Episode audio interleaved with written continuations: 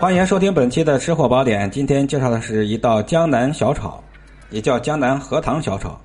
美食在民间，那江南的小炒呢，更是美食民间的一个充分体现啊！在我们江南水乡，很多很多的农家都有这道小菜。希望希望大伙呢，在家里面不管南北方，都能尝到这道美味可口的小菜。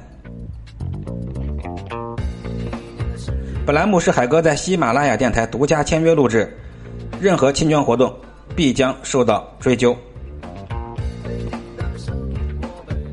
更多的传统非物质文化遗产、美食经典、创业配方，欢迎与我联系，面向全国寻找一位合作伙伴，用双手创造我们的财富。我们选择这个荷塘小炒呀，主要是用藕和山药。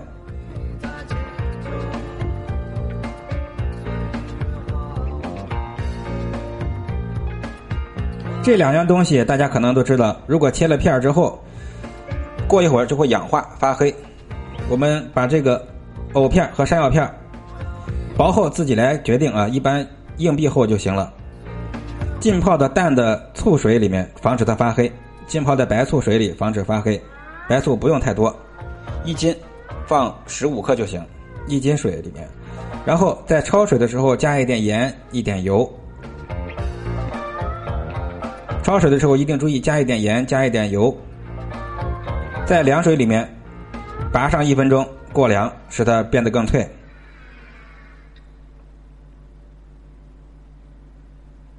在锅内留少许的底油，在这底油里面加入少许的香油，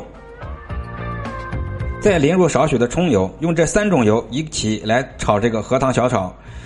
不需要加其他任何的佐料，我们大火翻炒二十秒钟，加入少许的水淀粉、白糖、鸡粉、少许的盐，大火再翻炒两秒钟，马上出锅就行了。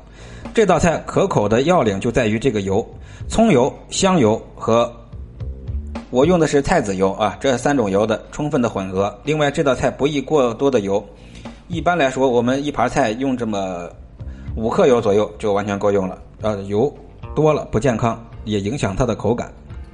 好，感谢各位的收听，本集就到这儿了。标题的后十个字母是海哥的微信，欢迎与我联络。更多的创业美食配方，呃，核心的精华配方啊都在我的个人的宝库里面，欢迎与我联系。面向全国寻找一位啊，就这么一位，看看哪位有识之士能够与我联络上。